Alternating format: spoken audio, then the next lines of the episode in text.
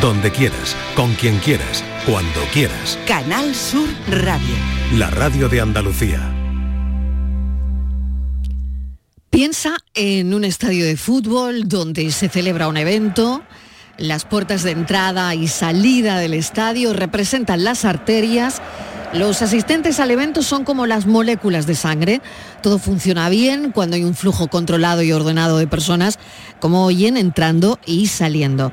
Sin embargo, imagina que empiezan a colocarse obstáculos en las puertas. Esto es lo que podría representar el colesterol. Al principio el obstáculo no es importante porque, por ejemplo, solo son un par de conos y la gente puede maniobrar alrededor de ellos fácilmente, o sea, se pueden mover, ¿no? Pero con el tiempo, si seguimos añadiendo más y más obstáculos, el flujo de asistentes se ve seriamente afectado. Las personas empiezan a agolparse eh, la gente ya tarda más tiempo en entrar o salir e incluso se podrían quedar atrapadas en medio del tumulto. Eso puede pasar en un estadio y de manera similar, cuando el colesterol se acumula en las arterias, el flujo sanguíneo se puede ralentizar o incluso bloquearse por completo, lo que puede llevar a serios problemas de salud. Hoy, todo lo que quieran saber y preguntar sobre el colesterol. Por tu salud, en la tarde de Canal Sur Radio. 6 y 5 minutos de la tarde hablaremos del colesterol, los teléfonos del programa abiertos. Como siempre, estamos con el doctor Miguel Corrales, que es internista y que va a tratar a fondo este asunto. Pero antes queríamos contar que en Andalucía ha comenzado este lunes 30 de octubre la tercera fase de la campaña de vacunación contra la gripe y la COVID que se inició el día 9 de octubre. Estivaliz. Sí, la principal novedad es que a partir de hoy podrán recibir ambas vacunas las personas de más de 60 años, así como grupos profesionales como las fuerzas y cuerpos de seguridad, los ganaderos, instituciones penitenciarias. Tres semanas, Mariló, después del inicio de la campaña, el que empezó el 9 de octubre, como tú decías, el 50% de los mayores de 85 años ya han sido vacunados y más del 25% de los mayores de 70. También cerca de, 30.000 niños de entre 6 meses y 5 años han recibido hasta ahora la vacuna antigripal y el 85% de las personas en residencias de mayores han sido inmunizadas con la dosis frente a la gripe y el COVID. La fase siguiente pues ya será a partir de, diciembre. Gracias, Estivalis. Bueno, vamos a entrar de lleno en el colesterol. Lo primero, recordar los teléfonos del programa. Estos son nuestros teléfonos. 95 1039 105 y 95 1039 16. Y si quieren mandarle un audio al doctor Corrales, también lo pueden hacer, 670 94 30 15, 670 940 200. Doctor Corrales, bienvenido, gracias por estar con nosotros. Buenas tardes, Mariló. Buenas tardes. Muy buenas tardes. Bueno, tengo que preguntarle también por la vacuna del colesterol, del colesterol, doctor, que Sanidad sabemos que a menudo revuelo, ¿no? Que va a financiar un tratamiento único que reduce de manera eficaz y sostenida el colesterol, el colesterol a través de una vacuna. Eh, se harán cargo, si no me equivoco, de las personas de alto riesgo que no sean capaces de bajar sus cifras de colesterol malo por debajo de 100 eh, a través de ejercicio y dieta. ¿no? Aún así, los pacientes deberán seguir tomando su medicación a pesar de la vacuna para, para tratarlo, ¿no? Sí, así es. Eh, bueno, desde que salió la noticia por la prensa en televisión, la verdad que todo el mundo le pregunta, ¿no, doctor? Muchas preguntas diariamente sobre esto. ¿no? Hay que decir un par de cositas, si me permites, Mariló. Claro eh, que sí. Fármacos de este tipo para combatir el colesterol, afortunadamente ya los tenemos desde hace años, desde hace 5 o 6 años tienen un nombre muy raro que no lo voy a decir, y este último que, ha salido y que recientemente se ha aprobado eh, por el Ministerio de Sanidad, su financiación y su la sanidad, eh, tiene una, forma de acción un poco distinta, por eso la gente habla de, la vacuna, porque lo que hace es que cambia un poco la, síntesis de las proteínas para formar eh, una serie de, receptores que intentan limpiar ese colesterol que nos sobran de las arterias pero que fármacos de este tipo, fármacos que se inyectan, porque este nuevo fármaco es un fármaco que se tiene que inyectar cada seis meses, tenemos ya afortunadamente a disposición de los eh, andaluces y de todos los españoles. Son fármacos que se vienen utilizando y que se administran cada dos semanas o cada mes. Y que son tan útiles como este que, que recientemente ha salido en la, en la televisión. O sea que usted no considera que es nada tan, tan nuevo, ¿no? O, que le estamos, exactamente, porque quería que me lo dijera claramente. Claro, porque, es un fármaco más, es un claro, esto que para el resto lo hemos vendido vacuna del colesterol y tal. pero bueno, quería preguntarle, ¿no? Alguien que maneja diariamente el colesterol, ¿de qué estamos hablando? ¿no? haciendo símil como te gusta a ti hacerlo al principio de tu programa, eh, no vamos a matar moscas a cañonazos. es decir, afortunadamente tenemos más del 99% de ellos de los pacientes que tienen que ser tratados para el colesterol. Tenemos fármacos con pastillas que consiguen la reducción de esta cifra y que en, esos casos en que no conseguimos eh, bajar el colesterol en lo deseable que ya te adelanto que es una especie de traje a medida, que cada paciente tiene un objetivo de colesterol distinto. En estos casos de que con la medicación no convencional, con las pastillas no se consiga, pues tendrá que ser derivado al hospital para plantear estos tratamientos eh, que son con inyecciones. Muy interesante. Bueno, pues esto es. Eh, vamos al colesterol de lleno. ¿Cómo se relaciona el colesterol con la salud general, eh, con la función de otros sistemas del cuerpo, doctor? Fíjate, eh, con el colesterol ha habido un cambio hace no hace mucho tiempo, ¿no? Eh, en los programas anteriores que me has invitado a, participar aquí hemos hablado de, factores de riesgo vascular, como la diabetes y como la hipertensión. Y también se, clásicamente el colesterol se, incluía dentro de este grupo de factores de riesgo, pero eh, el colesterol en sí es, ya lo consideramos como una enfermedad, es decir, que es una enfermedad tratable y que su tratamiento consigue reducir drásticamente el nivel de colesterol, pero no solamente eso, que a los médicos nos daría igual que, bajar el colesterol, si eso no eh, llevar a cabo una reducción drástica de la mortalidad y de la posibilidad de tener infartos de miocardio, de cerebro, etc. Es decir, que el colesterol es una enfermedad eh, directamente relacionado con la eh, posibilidad de tener en el futuro un evento vascular, infarto, como te he dicho, ictus, que es tratable, que es tratable de una forma cómoda, con fármacos que son muy seguros, que llevan mucho tiempo demostrando en ensayos clínicos y en la, en la vida real que reducen la mortalidad y la comorbilidad, es decir, la aparición de estos eventos que ponen tan patas arriba nuestra vida como es que tengamos un infarto, que tengamos un ictus, y que se puede conseguir la reducción con fármacos y con cambios del estilo de vida que si quieres hablaremos más adelante. Claro que sí. Valores ideales, doctor Corrales, ¿cuáles son esos valores ideales? ¿Existe un valor ideal? No, no existe, no un, valor existe un valor ideal. me encanta, me encanta. Existe un valor ideal para ti, existe un valor ideal para cada persona. Es. decir, aquí ya no, no, vale decir, pues la edad menos no sé cuánto. No, el colesterol hoy en día es, es para ti. Es decir, que cuando el paciente entra a la consulta le hacemos una serie de, cálculos de, de escalas de riesgo vascular y cada paciente necesita un objetivo de colesterol. No es igual eh, para alguien que como yo tiene 56 años, que, sea hipertenso, diabético, que tenga colesterol o que haya tenido un infarto o que sea un fumador, cada paciente tiene un objetivo distinto. Por lo tanto, claro, no hay un rango, como, como le decía, un rango ideal de colesterol para alguien de mi edad, de mi género y con mi historial médico. Em, claro, hay que, hay que mirar todo lo demás no existe un, nivel mínimo, pero también te adelanto otra cosa. la idea que me gustaría que la gente se quedara con esta charla que vamos ¿Que eso es importante?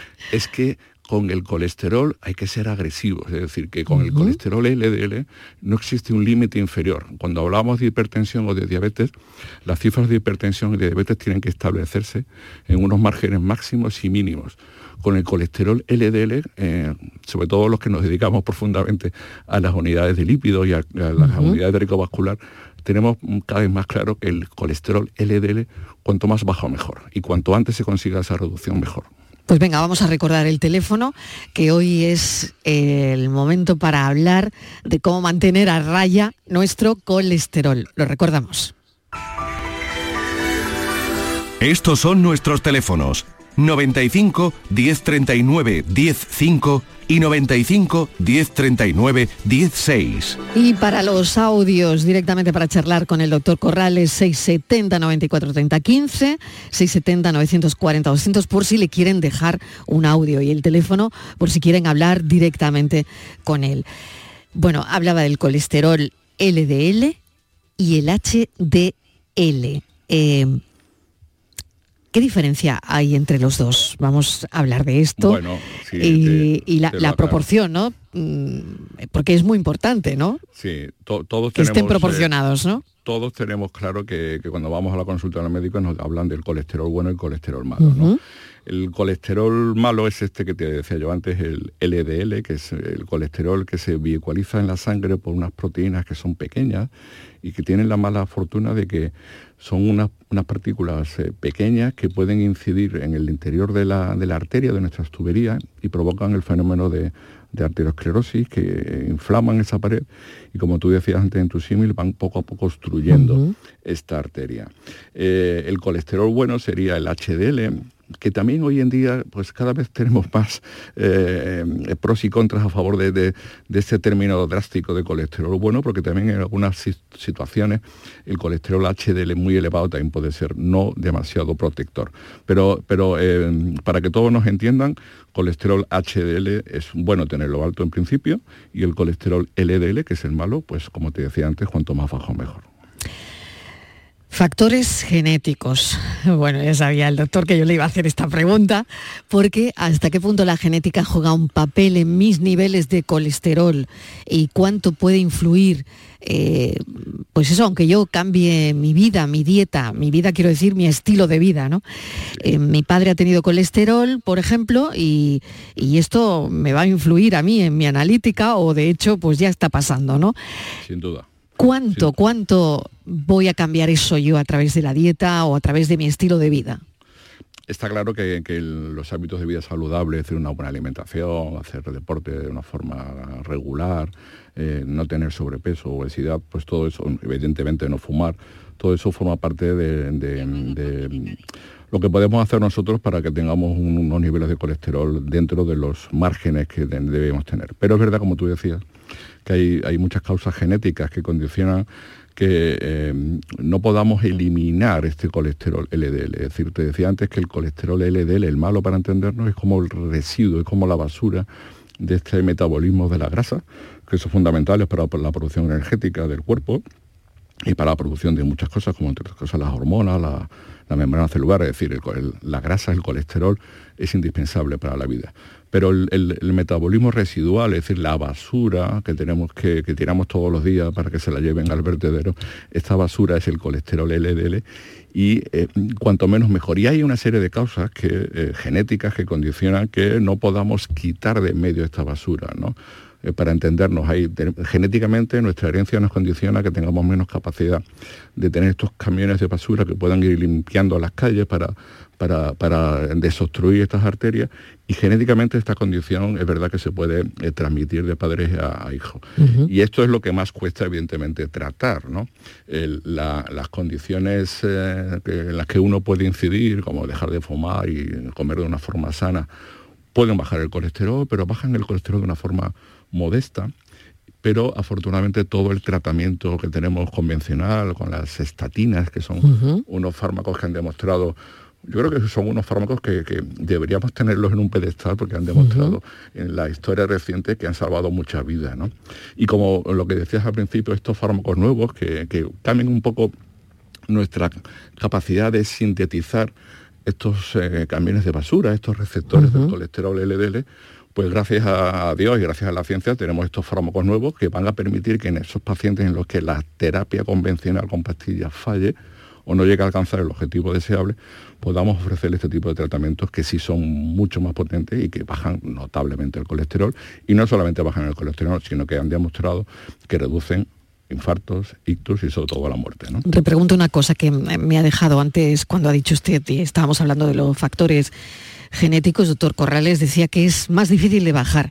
Este es más difícil de bajar que el resto, de que un colesterol, un colesterol generado por eh, Mm, bueno, por, mi estilo de vida nada más, no, no por herencia genética. ¿Son más difíciles los heredados, los colesteroles heredados? No es que sea más difícil, sino que condiciona una cifra de colesterol bastante más elevada y por tanto conseguir esos objetivos deseables en estas eh, eh, enfermedades genéticas son más difíciles porque tienen unas cifras de colesterol más altas, ¿no? Y por tanto hacen falta dosis altas y fármacos potentes para poder conseguir el objetivo deseable. Curioso. Paqui de Cádiz nos está llamando. Paqui, ¿qué tal? Bienvenida, buenas tardes. Hola, buenas tardes. ¿Qué tal está? Cuéntenos. Cuéntenos, Pues cuéntenos. Fatal. Mire, tengo Sí. 56 años, Sí. soy Muy buena edad. hipertensa, eh, bueno, hipertensa, hipotiroidea, tengo un angioma venoso cerebral también y tengo el colesterol en 275 y el LDL en 200. Eh, siempre he tenido el colesterol alto, las estatinas me iban bien, pero de un tiempo a esta parte no soporto las estatinas porque me dan unos dolores musculares terribles, un dolor de pierna que no puedo que no puedo vivir con ellos. Entonces me recetaron ezetimiba, pero mm, eso, eso a mí no me hace absolutamente nada. Eh, me mandaron a mi médica de cabecera, me mandó endocrina, eh, me recetó otro tipo de estatinas, pero tampoco. Y nada, me dicen que para que, eh, por lo visto hay unas inyecciones o algo nueva, pero que te tiene que haber dado un infarto para que te la receten. Entonces, mi doctora me ha, me ha aconsejado unas naturales que hay, que son, mm, creo que es levadura de arroz rojo o algo así. Y ese es mi caso, no sé ya qué, qué camino tomar, porque aparte mi colesterol también es heredado. También es heredado. O sea, eso se lo sumamos, se lo sumamos también. Todo. Bueno, No bueno. Pues ¿eh? está bien, está No bien, Paqui. ¿eh? No, no, no está mal, que no estamos mal, ¿no? Lo importante bueno, es que a pesar de todo esto estamos bien, ¿no? Hay que decirle a Paqui que tenemos pues, opciones para Claro. ayudarla. En primer Venga, lugar, el, el- el objetivo para Paqui, pues eh, si tiene 200 de colesterol LDL está muy por encima del objetivo deseable para ella por la edad. Supongo que por su edad ya será menopáusica, aparte es hipertensa y dice que tiene una, una hipercolesterolemia genética. Bueno, el, el tema de las intolerancias a la estatina es verdad que son fármacos eh, que su talón de Aquiles es el dolor muscular que pueden, eh, pueden provocar. Pero eso es como todo. Es decir, yo muchas veces cuando los pacientes me dicen eh, no puedo tomarme esta pastilla porque me duelen mucho los músculos, yo le explico que evidentemente sé que le pueden doler los músculos, que no es un dolor tampoco muy intenso, depende de grados, quiero decir, ¿no? Pero que, que la reducción del colesterol, es decir, lo que queremos hacer los médicos cuando le ponemos estas pastillas es salvarle la vida, es algo tan importante como que no tenga un infarto o tenga un hito, ¿no? Y muchas veces convivir con este tipo de dolores musculares puede ser algo eh, mejor que tener un infarto. Segundo lugar, hay estrategias para, para, eh, este tipo de, dolores musculares con las estatinas, como pueden ser espaciar la dosis cada 48, cada 72 horas, y poco a poco el paciente lo va tolerando y podemos volver a la dosis eh, eh, inicial. Y una segunda opción antes que, las inyecciones, recientemente se ha aprobado un fármaco desde verano, que está aprobado por el Ministerio de Uso Público para pacientes que, como el caso de Paqui, tienen intolerancias a las estatinas, es decir, aquellos pacientes que no pueden tomar estatinas porque el dolor muscular es insoportable. Hay un fármaco oral que se puede asociar con ese que ha dicho ella que le han dado, que es la acetimib, y que esa combinación, que se llama ácido bempedoico, puede eh, reducir junto con la acetimib el colesterol bastante. Y eh, en los pacientes que eh, ni por esas conseguimos el objetivo de colesterol, bueno, pues se podía derivar al hospital para plantear la posibilidad de este tipo de inyecciones. No hay que tener un infarto para tener opción de tomar estos fármacos. Depende del nivel que tenga de colesterol, si son pacientes intolerantes a la estatina y con el- la mejor opción de fármacos orales no conseguimos el objetivo para ella diseñado de ese colesterol, se podría plantear, según las cifras que se tengan, las opciones de tomar estos fármacos que son inyecciones. Es decir, no hay que tener un infarto y se pueden utilizar antes del infarto si no conseguimos esas cifras adecuadas. Vale, pues mi doctora de cabecera Sí. me ha dicho que no, que esto solamente se le daban a las personas que ya han tenido infarto. Las, inye- inyecciones hay que recetarlas en el ámbito hospitalario. Son fármacos que se dispensan en la farmacia del hospital. Entonces, Sí, sí. bueno, lo que puedo hacer es... de la endocrina en el, del hospital eh, de Jerez de la Frontera me dijo que era para las personas que le habían dado infarto también. Bueno, no le puedo decir lo que le ha dicho su médico de, Sí. de Algeciras, pero sí le digo Bueno, que, entonces que, insisto en que se, se me puede dar a mí, ¿no? Eh, se le puede dar si reúne los requisitos que hay que verlo caso a caso. Lo que quiero decir que, que no hay que tener un infarto, que pacientes que no han tenido un infarto, si los niveles de colesterol no bajan con las pastillas que puedan tomar, se puede plantear ese tipo de tratamiento. Sobre todo si la causa del colesterol es una causa genética, es decir, la, la hipercolesterolemia familiar, que es la más frecuente en las familias de cigota, Ujú. Y, eh, es- son, eh, ¿y son inyecciones o pastillas? Como le decía, hay un fármaco aprobado que son unas pastillas que se ha aprobado hace poco y tenemos también la opción que si esto falla, utilizar las inyecciones. Muy bien. De acuerdo. Paqui, que, que, todo vaya bien y que todo siga bien. De acuerdo, un abrazo enorme, muchísimas gracias. Eh, doctor, voy a hacer una pequeña pausa. Vamos a compilar un montón de eh, WhatsApps que tenemos para usted y los pasamos enseguida. Estamos con el doctor Miguel Corrales, que es internista, y estamos hablando del colesterol. Estos son nuestros teléfonos 95 1039 105 y 95 1039 16. Este otoño, únete a la revolución solar con Social Energy. Disfruta de tu instalación llave en mano con grandes descuentos y te regalamos 200 euros en tu batería virtual para que pagues 0 euros en tu factura eléctrica con Luz. Pide tu cita al 955 44 11 11 o socialenergy.es y aprovecha las subvenciones disponibles. La revolución solar es Social Energy. Canal Sur Radio. Si necesitas recuperarte de una operación de cadera, rodilla o cualquier otro proceso médico, en Vallesol podemos ayudarte. Contamos con profesionales que te ayudarán a recuperarte más rápido y todo ello sin desplazamientos innecesarios y por mucho menos de lo que imaginas. Infórmate en el 900 24 24 25 o en vallesol.es. Vallesol, te cuidamos diferente porque eres único. Descubre Ato Verde Soul, tu hogar en Las Pajanosas, Sevilla, con vistas a campo de golf, entorno natural, con chalets de 3 y 4 dormitorios y zonas comunes con piscina y club social. Ato Verde Soul. Para más información, llama al 672 67 6825 o entra en realia.es. Visítanos en Club de Golf Ato Verde. En Sevilla, Circo Las Vegas, instalado junto al Estadio La Cartuja, te presenta su espectáculo de moda Barbie, para disfrutar en familia. Atracciones y risas aseguradas con los payasos. Circo Las Vegas, en Sevilla, del 31 de octubre al 26 de noviembre. Venta de entradas en circolasvegas.es. Debido a la sequía y a la reducción de agua en nuestros embalses, entramos en fase de emergencia. Ahora más que nunca es imprescindible tu colaboración para hacer un uso responsable del agua y juntos conseguir un ahorro del 10%. Recuerda, cada gota cuenta. Es un mensaje de Aljarafesa y Emasesa. El resumen de la actualidad del día, con toda la información y la última hora del deporte, el análisis de la economía que tanto te afecta, las entrevistas que te aclaran lo que pasa. Todo lo que necesitas saber para estar informado lo tienes en El Mirador de Andalucía, de lunes a viernes, desde las 7 de la tarde con Natalia Barnés. Contigo somos más Canal Sur Radio, contigo somos más Andalucía. Estos son nuestros teléfonos 95 1039 105 y 95 1039 16. Estamos hablando del colesterol con el doctor Corrales. Vamos a pasar algunos mensajes de audio que hemos recibido en el programa y este es el primero. Lo escuchamos con atención, doctor. Perfecto. Hola, buenas tardes. Pues mire, eh, gracias ante todo al doctor por, por, aclararnos todas las dudas y estar ahí.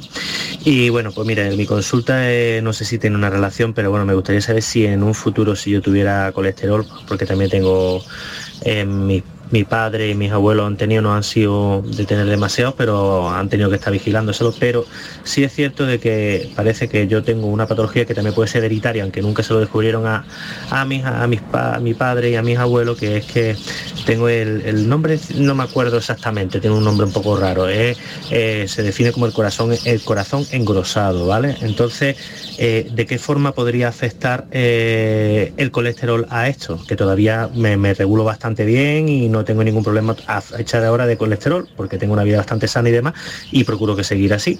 Pero, eh, ¿se afectaría de alguna forma a este tipo de, patología? Doctor. Sí. bueno, probablemente lo que tenga es una miocardiopatía dilatada. En fin, en general, todos aquellos pacientes que tienen algún problema cardíaco, sobre todo los que han tenido pues un infarto de, corazón o una angina de pecho, tiene alguna obstrucción de las arterias coronarias. En general, cualquier cardiopatía, como puede ser esta que mencionaba el, oyente, deben tener el colesterol lo más bajo posible. Eh, si él no lo tiene muy alto, pues vigilar por su médico de familia las cifras regularmente y cuando haga falta, pues eh, tenemos posibilidad con un tratamiento reducir el colesterol. Sí, pero debería vigilárselo, sí. Pues ahí está la respuesta del doctor, que debería vigilárselo. Ese es el titular para el oyente que nos acaba de llamar. Vamos a, pasar el siguiente mensaje de audio. Buenas tardes a Mariló y, ¿Qué tal? y al doctor. Bienvenida. A ver si me... eh, Tengo 53 años, mido 1,56, peso 55, 56 kilos según. Y nada, hago deporte, eh, tengo una comida sana, no soy mucho de carne, sí que es verdad que de vez en cuando una cervecita y demás. Y tengo, pues, eh, me han mandado medicina interna, ya hemos probado varias veces, me mandaron pravastina y ahora me la han quitado para ver mm, sin tomarla cuánto doy, pero daba de triglicéridos 1700. Y del colesterol no me sé las, las, palabras- las letras, pero es el que está relacionado con los triglicéridos, 300 y pico. Y también comentarle que cuando yo tenía 10, vamos, con mi hija con 20 años la, la tuve, que yo ahí no bebía ni fumaba ni nada. No, no sé lo que yo tenía, pero mi hija le daba mm, muy, muy alto en los triglicéridos tomando el pecho nada más, que estuvo hasta los ocho meses tomando pecho. Que tuvo labio endocrino y demás. Y, y eso, y ahora mi hija no bebe, no fuma y come súper sano. Vamos, pues mide igual que yo y pesa 50 kilos. Y también no le dan tan alto como a mí, pero también le da muy alto. Y está hablando de la genética, a ver, a ver qué me comenta, doctor. Venga. Gracias, buenas tardes. Gracias. A ver qué le decimos a este oyente, doctor. Sí, bueno, con esa cifra de triglicéridos tan elevada, es decir, por encima de 1.000, 1.700 creo que le he entendido, eh, y eh, siendo delgada y haciendo deporte y comiendo sano, es una paciente que debería estar eh, derivada al hospital, ¿no? Ella ha dicho que, que ha estado en medicina interna, gracias, correcto, pero con esa cifra de 1.700 eh, de triglicéridos debería estar vigilada estrechamente, no solamente porque bueno, tiene un perfil lipídico sumamente alterado, sino que las cifras de por encima de 1000 de triglicéridos hay que vigilarlas estrechamente porque pueden provocar otras complicaciones a nivel abdominal, por ejemplo las pancreatitis que por encima de 1000 pueden eh, ser el origen estas cifras tan extremadamente elevadas de triglicéridos y que deberían tener un, un- una- un seguimiento clínico, una vigilancia estrecha por parte de una unidad de lípidos o por alguien de, de régimen hospitalario, desde luego.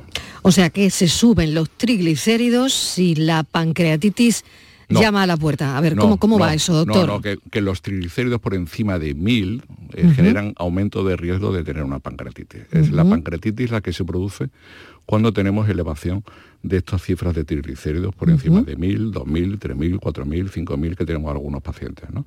Es decir, que estos son casos ya mucho más eh, eh, infrecuentes, afortunadamente, pero si ha tenido una cifra de 1700 y es una mujer que hace deporte, se escuchaba a los pajaritos de fondo, Sí, o sea que estaba caminando seguramente. paseando. Claro, claro. Sí, que eso me parece correcto, pero si con esa cifra de triglicéridos eh, debería ser una paciente para mm, realizar un seguimiento en el, en el hospital. Para los triglicéridos, que no hemos hablado, también eh, hoy por hoy tenemos eh, eh, solamente opciones de algunos fármacos, los fibratos y algunos fármacos omega 3 que pueden reducir las cifras de triglicéridos, pero están a punto de, de ser aprobados fármacos que también se inyectan, eh, son inyecciones subcutáneas, como si fueran las que se ponen para la insulina, y que son fármacos que están pendientes de últimos estudios para ser aprobados y reducen drásticamente también los niveles de triglicéridos. Por tanto, una paciente de, esta, de este riesgo debería estar seguimiento por eh, ámbito hospitalario. Vamos con otro mensaje, doctor, que la tarde con el colesterol viene así, con muchas personas que quieren preguntar sobre esto. Vamos adelante.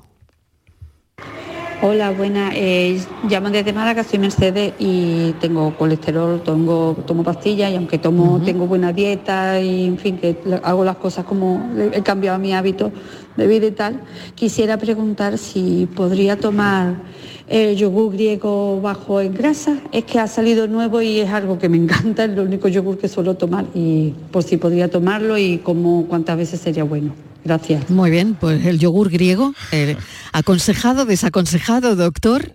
Bueno, depende de La pregunta es muy concreta. Voy a hablar yo con las parcas estas de yogur griego. Sí, sí, bueno, y luego también le tengo que preguntar si hay determinados, determinadas bebidas que dicen, bueno, esto baja el colesterol, Sí, si eso el puedo que así o no, eso hay que explicarlo también. Con el tema del yogur griego no tengo una respuesta drástica, es decir, que no sé, porque depende un poco de, de- de las cifras que tenga la, la señora, es decir, que si alcanza los objetivos que se que se le ha perfilado eh, tomando un yogur de este tipo, bueno, pues perfecto, ¿no? Enhorabuena, se lo puede seguir tomando. Pero depende un poco de las cifras que tenga para decirle si lo puede seguir tomando o no. Eh, respecto a lo que tú me decías, si estos tipos de... mm, Sí, porque de viene, me, viene bien, la señora ha preguntado por el yogur y yo le pregunto por, por este ese tipo de- lácteo que todos conocemos que dicen que el colesterol... Pues sí, baja el colesterol. Sí, baja- se baja. Que, que baja pues alrededor de un 8%. Es decir, que si tu objetivo, si tienes un colesterol de 200 de LDL y tu objetivo es 100, pues tomarte estos eh, lácteos, pues o que no son lácteos, pero bueno, para entendernos, estos Mm. derivados que se pueden comprar en las tiendas, pues te va a bajar un 8%. Es decir, que no, no es suficiente. Eh, eh, hubo una pregunta anterior que me, me dijo que habían recomendado unas pastillas naturales. Estos nutracépticos consiguen una reducción de colesterol, pero estamos hablando de unas cifras bajas, no, no sé, un 10, 15, 18% como mucho. Y todo depende de lo que te decía al principio, y aunque sea muy pesado, es que es muy importante. Es decir, que no importa bajar el colesterol, sino bajarlo todo lo necesario para alcanzar el objetivo que es- mi médico me ha, me ha propuesto. ¿no? Todo baja, todo ayuda y cuanto más cosas hagamos, mejor. Estos eh, esteroles bajan el colesterol un 8%, los nutracépticos, que son pastillas que se venden sin receta en la farmacia, pueden bajar un 10 hasta un 15%, pero sin duda lo más potentes son las estatinas y eh, las nuevas que tenemos hoy en día, la ezetimiba y el ácido empedoico como fármacos orales y estos fármacos que se inyectan que hemos hablado antes. Vamos a recordar el teléfono del programa, que es este, estamos hablando del colesterol, algo que nos interesa a todos, con el doctor Miguel Corrales. Estos son nuestros teléfonos 95 1039 105 y 95 1039 16. Para los audios 670 94 30 15, 670 940 200 y tenemos otro doctor, lo escuchamos con atención. Buenas tardes. Soy una mujer de 58 años, bueno, de aquí a un mes, con el colesterol alto. Y yo llevo una vida sana desde que me lo descubrieron hace 20 años. Apenas me tomo un dulce, que es donde puedo caer más eh, con la dieta. Eh, voy todos los días al gimnasio desde hace un año porque ya no sé qué voy a hacer para que se me baje, porque las estatinas las tomo y cuando ya llevo seis meses, tres meses, según, me pongo malísima con todas las que me han mandado. Me mandaron ese troll que decía que era solo una pastilla para que me quitara eh, solo la grasa, que no me iba a pasar y en marzo me puse malísima. En cuanto las dejé, pues ya podía, vamos, es que me quedé que no me podía levantar en cuanto las dejé, ya me pongo buena. Pero claro, ahora que fui al cardiólogo me dijo que no podía estar sin pastillas, aunque en ese momento las tenía, lo, lo tenía bastante bajo, porque había tomado el cetrol, aunque me había puesto mal con él. Que había una solución para mí, pero que no me la podía dar, como diciéndome que como no me había dado un ISTU, no, no me podían poner lo que yo sé que existe, que es una inyección al mes y te baja el colesterol. Entonces, eh, ahora estoy tomando, que me mandó el cardiólogo, Alipza, se llama de un miligramo, me la tomo un día sí otro no, ver si no me pongo tan enferma. Me pregunto, mm, ¿habría alguna solución? Yo estoy delgada, peso solo 49 kilos y ya le digo, "Uf, es que me las tomo la estatina y al día siguiente estoy muy cansada. Todos los efectos secundarios me salen sin yo leerlo, ¿eh? No sé, estoy un poco agobiada. Y este tema me preocupa porque nunca he tenido triglicéridos. Eh, el colesterol bueno, ¿cómo se llama? El HDL lo tengo muy bueno, muy alto, quería decir. En fin, no sé, doctor. ¿Habría algo para mí? ¿Habría una solución? Bueno, normal que le tengo la tensión alta y se me olvida decir que Sí. me estuve tomando unas de levadura rojo con Q10, pero que ya esas tampoco me lo bajaban. Bueno, Bueno. estoy bastante desesperada, pero claro, porque con la edad que tengo, pues Mm. sé por un estudiante que tengo de medicina que me dice que es peligroso, pero ya. en fin, no sé. Bueno, A además- usted me abriría algún camino. Claro, además estudiante de medicina en casa, ¿no? Que, que sabe muy bien de, de- de lo que Y están- y de están lo que está la hablando, última, sí, ¿no? Y están a la última porque eh, sabe todo lo que nos está comentando. Doctor, ¿cómo podemos orientar a esta paciente? Probablemente lo que le dijo el cardiólogo de no poder ofrecerle este fármaco es porque, eh, como decía antes, hay, hay fármacos que se han diseñado exclusivamente para pacientes que como ella no toleran las estatinas y que eh, eh, estaban en el mercado hace ya un par de años pero no estaban financiados, es decir, eran fármacos caros y por tanto no. Pero afortunadamente ya a partir, como te he dicho, a partir de, de hace un mes ya están financiados por la Seguridad Social son fármacos que están, eh, que lo pueden tomar cualquier tipo de paciente, pero sobre todo aquellos pacientes que tienen intolerancia por dolor muscular a las estatinas y son fármacos que se compran en la farmacia, los prescribe su médico de atención primaria y no tienen ningún efecto a nivel muscular. Las estatinas, por desgracia, lo que hacen es que bloquean la producción de colesterol eh, en el hepatocito, en el hígado, pero bloqueando una enzima que también afecta al metabolismo muscular. Por eso es habitual que siempre que tomemos estatinas, lo digo porque yo las tomo y me duelen los músculos, pero sigo tomándolas porque, eh, como te decía antes, prefiero tener el colesterol bajo a tener un poco de dolor muscular. Insisto, es verdad que hay pacientes que es imposible porque no pueden dar un paso. Bien, pues para estos pacientes que son intolerantes realmente a la estatina, está este fármaco nuevo que se puede dar, que se compra, es una pastilla que se toma diariamente, como las estatinas, pero que no afectan al metabolismo muscular porque el mecanismo de acción es distinto y está diseñado para este tipo de pacientes con intolerancia. Por tanto, sí hay opciones de tomar una pastilla. Y si con esta pastilla no funciona, pues sería planteable eh, pues derivar al hospital para plantear estas opciones de los fármacos en inyecciones. Pero desde hace un mes y pico, la Seguridad Social financia este tipo de fármacos para pacientes que no toleran las estatinas. Interesante esto, sin duda. Em, hablando de las estatinas que están aquí ya sobre la mesa, ¿eh? Eh, hay medicamentos que, específicos que se deben evitar por interacciones con estatinas, porque escuchando a esta paciente, pues, bueno, puede ser que haya otro medicamento que esté tomando, que haga, no sé, que interactúe con la estatina. son, son, fármacos que ya llevamos eh, pues, más de 25 años de experiencia con su uso. Las primeras estatinas que mm. siguen comercializadas pues tienen una reducción de colesterol eh, moderada y las últimas estatinas tienen una potencia magnífica, una reducción de colesterol casi del 50% solas o si las asociamos con otros fármacos.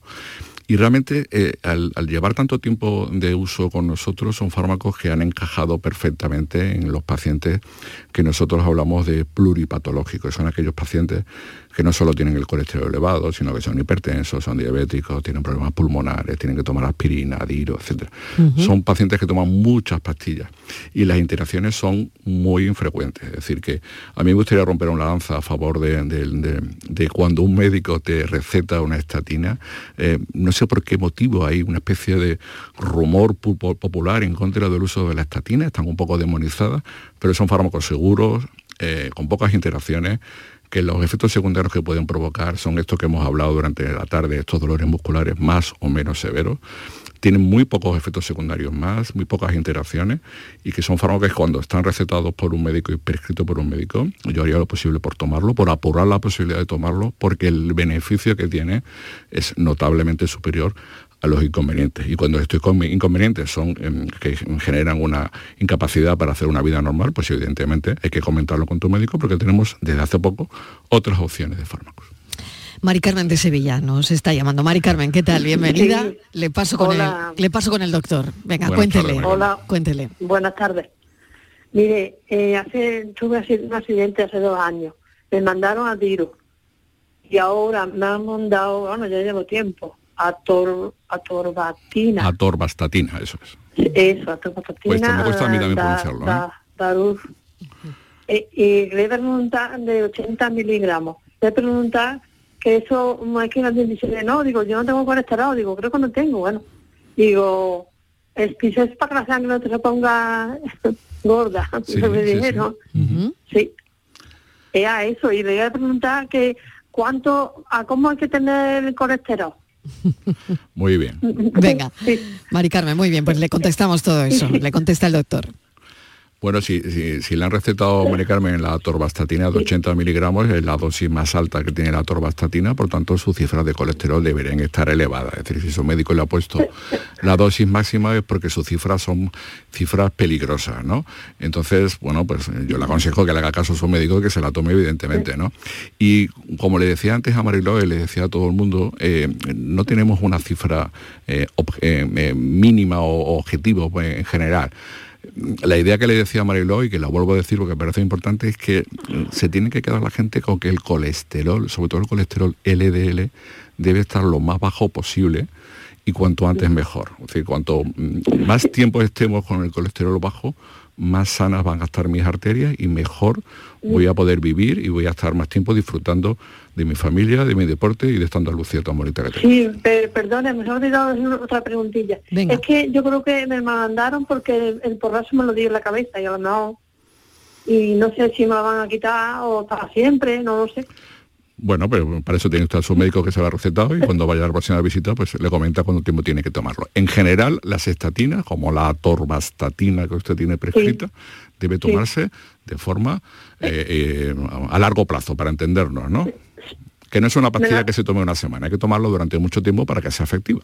¿De acuerdo? Sí, ya llevo tiempo. Mari me la to- Carmen, Me la tomo de noche pues- porque me dijeron que es Sí. mejor. Eso que me... ¿Qué Pues- opina usted? Por la noche mejor. con la atorvastatina, en concreto con la atorvastatina se la puede tomar usted en cualquier momento del día. Hay otras que hay que tomarla por la noche, pero esta en concreto la puede tomar usted cuando quiera. Pues ya está, Mari Carmen. Pues que, que mucha suerte y pregúntele usted a su médico también cuando vaya si ya es momento de dejarla o sigue tomándola. Gracias, un beso, que mejore. María Jesús de Huelva. María Jesús, ¿qué tal? Bienvenida. Eh, buenas tardes. Buenas tardes, adelante, Buenas tardes. cuéntenos. Pues mire, quería hacer una pregunta al doctor. Eh, resulta que yo hace unos años en una analítica me sacaron que tenía la lipoproteína bastante alta, la tenía en do- dos cruces, en, en 90 y algo así. Entonces me dije, me mandaron unas pastillas, unas pastillas que desapareció del mercado, la quitaron porque tenía riesgo y la, y, la quitaron, la retiraron. Entonces me mandaron para el colesterol, porque no lo tenía muy alto, tenía 200 y pico, 210, 220 o así. Me mandaron pitambastatina y he estado un tiempo tomándomela. Entonces mi doctora de cabecera me dijo que estuviera un tiempo sin tomarla porque me había bajado, también bajé de peso y eso, y me había bajado el colesterol. Entonces me volví a hacer hace, hace un par de meses una analítica, después de estar seis meses sin tomar la pitambastatina, y tenía 220 de colesterol. Entonces me dijo el médico de cabecera, que era otro médico el que me dio, que no, que no me la siguiera tomando, que lo tenía bien. Entonces mi pregunta es que si yo al tener el riesgo de la lipoproteína A debería tomar, seguir tomando las pastillas del colesterol o, dejar de tomarla, porque como, como me han dicho. Muy buena pregunta. Eh, le contesto, la, la LPA alta, es decir, por encima, nosotros Sí. marcamos la LPA por encima de 50, por encima de 50, si tiene usted 90, la tiene alta. Y la LPA es, un, es un parámetro que se mide, que solamente hay que medir una vez en la vida, porque marca un poco el riesgo. Entonces, eh, cuando tiene usted como usted la LPA alta, tiene más riesgo de tener enfermedad cerebrovascular. Hoy por hoy, como decía usted, no tenemos ningún fármaco eh, diseñado para la reducción de esta LPA. Van a venir fármacos, se digo para que se quede tranquila, van a venir fármacos pronto, eh, com- Ujú. coméntelo con su médico eh, de atención primaria, el médico de familia, que van a venir fármacos eh, pronto para bajar la LPA. Pero hoy por hoy tenemos, no tenemos muchos fármacos para bajar la, la LPA. Como no tenemos fármacos para bajar la LPA y sabemos que la LPA alta, como en su caso, aumenta el riesgo de enfermedad cerebrovascular, lo que podemos hacer es bajar lo máximo posible las cosas que podemos bajar. Y por tanto, eh, una vida saludable, una buena alimentación, el peso adecuado y sobre todo bajar el colesterol lo máximo posible es lo que podemos hacer a fecha de hoy para contrarrestar ese riesgo que le genera su herencia de tener una LPA alta. Entonces, habrá fármacos, como le digo, pero hasta hoy yo en su caso me tomaría las estatinas a la dosis más alta que tolere para contrarrestar ese efecto nocivo que su herencia le ha dado. María Jesús, pues no sé si Pues lo comentaré. tiene Pues que preguntar muchas alguna cosa más. Venga, pues muchas gracias. No, no, gracias, muchas gracias. un Vale, saludo muy interesante. Las preguntas de los oyentes. Hago una pausa y enseguida eh, tengo otra pregunta por aquí, doctor, que le estoy Aquí dando sigo. vueltas, así que luego la luego me la responde. Muy bien. La tarde de Canal Sur Radio con Mariló Maldonado. En Andalucía, una farmacéutica es una megafarmacéutica. Un ganadero, un superganadero. Una gestora, una hipergestora. Un carpintero, un macrocarpintero. Gracias a nuestras autónomas y autónomos, somos la comunidad con más emprendimiento de España. Autónomos y autónomas de Andalucía. No hay nada más grande. Infórmate en ata.es. Campaña subvencionada por la Consejería de Empleo, Empresa y Trabajo Autónomo de la Junta de Andalucía. La mañana de Andalucía con Jesús Vigorra es actualidad, análisis, servicio público, entretenimiento y diversión. Hoy vamos a hablar, hemos hablado de la chispa antes, de la gente con chispa. Que ya que vamos a, a recapitular el minuto de oro de esta mañana y así lo compartimos La con usted. mañana de Andalucía con Jesús Vigorra. Os espero de lunes a viernes a las 6 de la mañana. Contigo somos más Canal Sur Radio. Contigo somos más Andalucía. La tarde de Canal Sur Radio con Mariló Maldonado. Estamos hablando con el doctor Corrales sobre el colesterol y mm, me queda una duda, doctor. Bueno, muchas tendremos que hacer otra segunda parte de Espero colesterol. que haya muchas dudas, eso es buena Sí, señal, sí, sí, eso es buena señal. A mí me queda una duda ahora mismo es si estoy tomando las estatinas o medicamentos parecidos para el colesterol. Una se tiene que someter a pruebas médicas para monitorizar pues esta interacción del medicamento con mi propio cuerpo, es decir, cómo, cómo estoy yo después de tomar un año las estatinas. ¿Esto ocurre? ¿Hay que hacerlo? ¿No hay que hacerlo? Fíjate, eh, eh, a ver cómo te contesto. Eh, yo, creo Seguro que hay que que hacerlo, yo creo que hay que hacerlo porque eh, nosotros como seres humanos que somos tenemos la tendencia a que cuando uno se encuentra bien pues se va espaciando la toma de los fármacos. ¿no? Mm. Yo le digo a mis pacientes que los fármacos solo sirven si les saco del blister y me lo trago. En la mesita de noche no hacen el efecto. Entonces una forma de saber si el paciente se toma las pastillas es hacer una analítica sobre todo para comprobar que el colesterol está bajando. ¿no?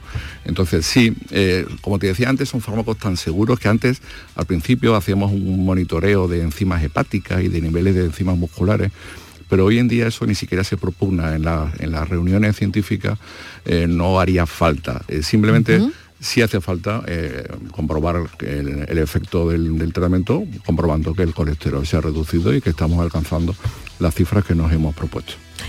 Doctor Corrales, mil gracias. Como siempre, eh, habrá que hacer una segunda parte del colesterol. Siempre es bueno tenerlo a raya y sobre todo tener información, que la información nos salva también de mucho. ¿eh? Y sobre todo insistir que en este tipo de, de fármacos hay mucha leyenda negra y que cuando hay alguna duda tenemos que acudir al médico, al médico de familia, que seguro que nos saca de dudas y nos puede ayudar. Muchísimas gracias, doctor. Un placer. Como siempre, 10 minutos y llegamos a las 7 de la tarde y ahora llega la pregunta de la tarde. ¿Cómo reconocer los signos de deshidratación grave y qué medidas se deben tomar? Porque la deshidratación no solo llega en verano, no solo llega con el, con el calor.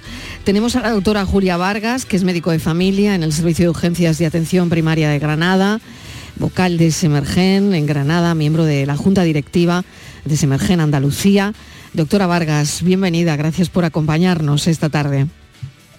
Hola Mariló, buenas tardes. Bueno, yo decía- Gracias por invitarme. Claro, que reconocer los signos de deshidratación grave y en qué medida y cuáles son las medidas que se deben tomar es importante porque esto no solo pasa en verano, hay que tener cuidado con los bebés y con las personas mayores. Efectivamente, Mariló, así es. Eh, fíjate que el cuerpo necesita agua para sus funciones vitales en una gran cantidad, en una cantidad que oscila entre el 50 y el 70% dependiendo de la edad y de las circunstancias. Y claro, cuando no existe un balance adecuado entre la ingesta de agua y la pérdida, mm, tenemos el riesgo de una deshidratación. No, no estamos tomando tanta agua o el cuerpo no tiene tanta agua como necesita, ¿no?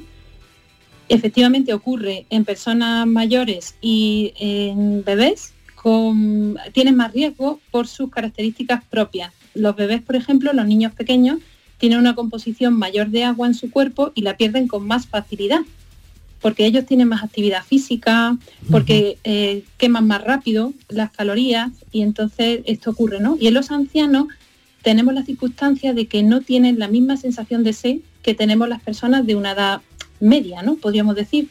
Y por eso existe este riesgo, ¿no? Claro, doctora Vargas, Y el nos- peligro- Sí, sí, sí, adelante, adelante. El peligro es llegar a una deshidratación grave que verdaderamente es una emergencia médica que pone la vida en peligro. Desde luego.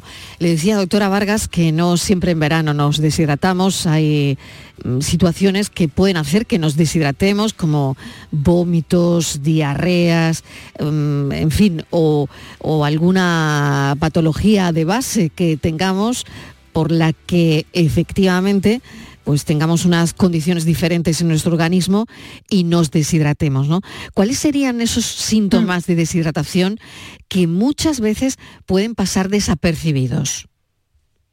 Pues mira, esos síntomas son la sed, una sed intensa, tener la boca seca o pegajosa, eh, no orinar mucho o tener una orina oscura, que incluso puede llegar a ser eh, marrón, amarillo oscuro, tener la piel seca, tener dolor de cabeza, mareos, notar el latido rápido, tener los ojos hundidos. Algunos son más subjetivos que otros, ¿no? Pero todos forman parte de, la deshidratación eh, moderada, podríamos decir, no leve, moderada y, ya cuando entramos en una fase grave es cuando notamos eh, alteraciones del estado de conciencia, de manera que estamos aletargados, que podemos llegar a estar inconscientes o incluso tener convulsiones.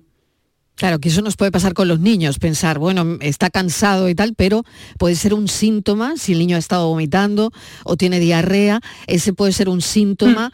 eh, que esa deshidratación eh, empieza a ser grave, ¿no? Sí, alcanza unos niveles que el cuerpo ya, eh, digamos que no lo puede tolerar y, empiezan a... Mm, eh, venirse abajo las funciones vitales, ¿no? Sobre todo, bueno, pues por distintos órganos, finalmente se perjudica el cerebro, que es el órgano que está más preservado. De manera natural, en caso de una, de una falta de agua, el cerebro es el último en sufrir. Y por eso cuando tenemos un niño aletargado, un niño adormecido, que tarda en responder, que está o, que está muy irritable, todo lo contrario, tenemos que pensar en que esté mm, deshidratándose de manera grave. ¿Cuál es, doctora Vargas, la rehidratación más efectiva en, esos casos? Lo más efectivo, eh, Mariló, es beber agua. Mm, esto sería lo principal, ¿no? El agua pura, podríamos decir, ¿no? Es el componente que más eh, necesita el cuerpo y más rápidamente remonta ese déficit, ¿no? También tenemos eh, unas mm, soluciones tipo de rehidratación oral, que algunas son comerciales, otras se pueden fabricar pues, de manera casera, ¿no? Eh, la típica limonada alcalina.